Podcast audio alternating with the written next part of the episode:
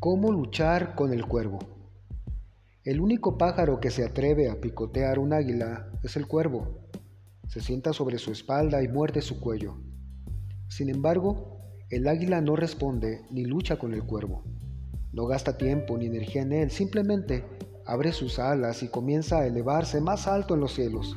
Y cuanto más alto es el vuelo, más difícil es para el cuervo respirar. Y luego el cuervo se cae por falta de oxígeno. ¿Sabes? Deja de perder el tiempo con ese cuervo que llevamos dentro, con esa parte de nosotros que es nuestra vieja naturaleza, que solo sobresale de repente para intentar desestabilizarnos, para, para proyectar sobre nosotros sus propias tormentas. Solo llévalo a las alturas y verás que se desvanecerá. En otras palabras, echa mano de la fuerza espiritual que tenemos en Dios, como lo dice Gálatas 5:16.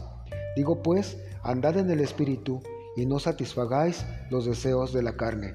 Que nuestro Dios te bendiga.